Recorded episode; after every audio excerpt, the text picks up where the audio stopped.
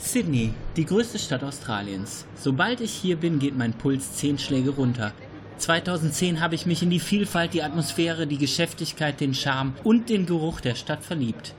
Über 60 Nationalitäten leben hier und machen die Metropole im Südosten des australischen Kontinents zu einem bunten Potpourri. Fast immer, wenn ich an meine zweite Heimat denke und mir die vielen Erlebnisse wieder in den Kopf kommen, steigen mir ein paar kleine Tränen in die Augen.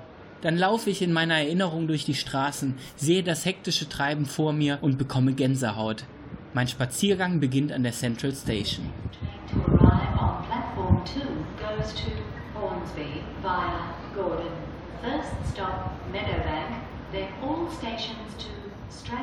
Die größte Bahnstation Sydneys liegt am südlichen Ende von Pitt und George Street. Von hier aus gelangt man in wenigen Minuten nach Chinatown ins Viertel Haymarket. Perfekt, um sich vor einem langen Marsch durch die Stadt zu stärken. Denn im Dixon Street Food Court gibt es authentisches chinesisches Essen. Einfach in die Straße rein und nach etwa 50 Metern geht es rechts eine Treppe runter in eine verschremmelte kantinenartige Fressmeile mit vielen kleinen Imbissen. Hier gibt es super leckeres, günstiges und frisches Essen. Als Nachtisch empfehle ich die Emperor Puffs am Eingang der Straße. Man erkennt den kleinen Stand sofort an der langen Schlange. Aber keine Sorge, das geht schnell. Und dann hat man kleine, warme, gebackene Küchlein mit noch flüssiger Mitte. So lecker. Weiter geht es über die Hay Street zu Paddy's Market, dem größten Andenken- und Kramsammelsurium, das man sich vorstellen kann. Shirts, Kostüme, Spielzeug, Untersetzer, Flaschenöffner, Postkarten, Holzpuzzle vom Opernhaus und der Harbour Bridge, Smartphone-Hüllen, Flaggen, Schuhe und so weiter.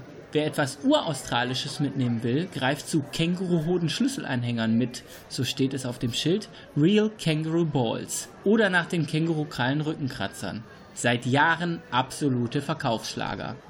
Paddy's Market ist übrigens auch für frische Lebensmittel die perfekte Adresse. In der zweiten Halle gibt es Obst und Gemüse, Gewürze, Fisch und Fleisch. Alles sehr günstig zum selber brutzeln. Nach der Shoppingtour geht es die George Street entlang, Richtung Norden. Mit ihren ganzen Restaurants, Kneipen, Clubs und Diskotheken ist das die Lebensader Sydneys und sie verbindet Haymarket mit dem ältesten Viertel der Stadt, The Rocks. Nachts begegnet man hier vor allem feiernden Studenten und ein großer Teil verbringt die Partynächte im Irish Pub Scruffy Murphys an der Ecke zur Goulburn Street.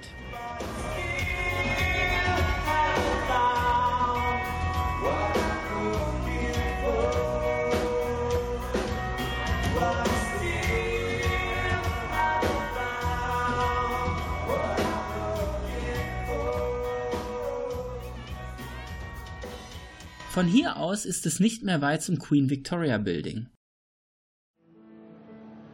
Neben richtig gutem Kaffee und einem wunderschönen alten Gebäude ist hier vor allem der Keller spannend, denn dort gelangt man unterirdisch in die Town Hall, einen Verkehrsknotenpunkt, von dem aus man überall hinkommt. Außerdem gelangt man in die Pitt Street Mall mit ihrem Food Court und sogar bis zum Darling Harbour. Alles unterirdisch, was im australischen Sommer bei extremer Hitze sehr angenehm ist. Nach einer gemütlichen Tasse Kaffee im Queen Victoria Building geht es wieder raus über die Ampel in Richtung Park Street. Nach etwa 300 Metern liegt der Hyde Park zur Linken. Vorbei am Archibald Mountain und der St. Mary's Cathedral gelangt man auf die Mrs. Macquarie's Road und ist schon mitten im Royal Botanic Garden. Von hier aus hat man einen tollen Blick aufs Opernhaus und die Harbour Bridge. Und es gibt eine ganze Menge zahme Papageien. Zum Beispiel kann es passieren, dass Kakadus einfach auf deiner Schulter landen. Ganz ohne Futter.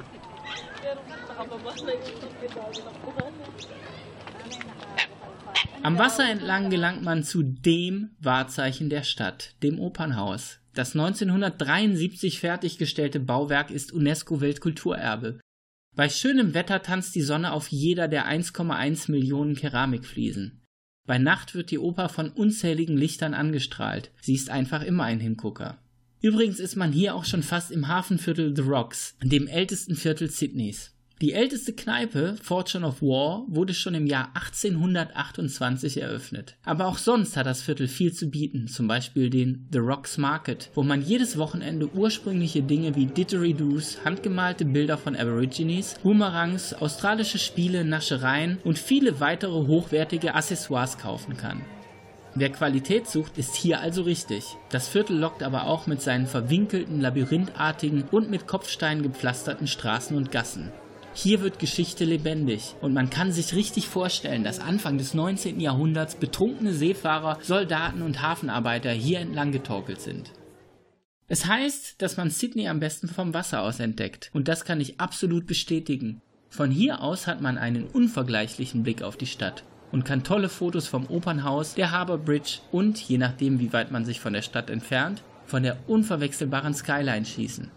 Vom Circular Quay aus, dem Fährenhafen zwischen Oper und The Rocks, fahren die Boote Richtung Manly Beach, zum Darling Harbour, zur Mossman oder Neutral Bay und zum Taronga Zoo, dem größten Zoo der Stadt. 1916 gegründet, beheimatet der Zoo über 2600 Tiere. Von unten kann man mit der Seilbahn hochfahren und dann gemütlich wieder bergab schlendern. Vorbei an Baumkängurus, Koalas, Lemuren, Schimpansen, Elefanten, Zebras, tasmanischen Teufeln, Schlangen, Spinnen und Meerestieren. Spinnen, Seelöwen und Vogelshows werden jeden Tag aufgeführt und vom höchsten Punkt des Zoos aus hat man den perfekten Blick auf die Skyline der Stadt. Eine Sache, die ich trotz des hohen Preises jedem ans Herz lege, ist der Bridge Climb. Von hier aus hat man einen unvergesslichen 360 Grad Rundumblick über die Stadt, 134 Meter über dem Meeresspiegel. Die Tour dauert etwa zwei Stunden und verläuft auf dem Brückenbogen. Ganz oben sieht man unter sich einen sechsspurigen Highway und zwei Schienen. Übrigens ist die Harbour Bridge mit 2,4 Kilometern Länge der kürzeste Highway Australiens. Ich habe die Tour in der Abenddämmerung gemacht und es ist ein irres Gefühl, wenn unter einem diese imposante Stadt hell erleuchtet ist. Außerdem lernt man eine Menge über die Geschichte Sydneys und über den Bau der Brücke in den 30er Jahren des letzten Jahrhunderts. Wenn du da oben stehst und hinabschaust, ist das wahrlich ein würdiges Ende für deine Tour durch Sydney.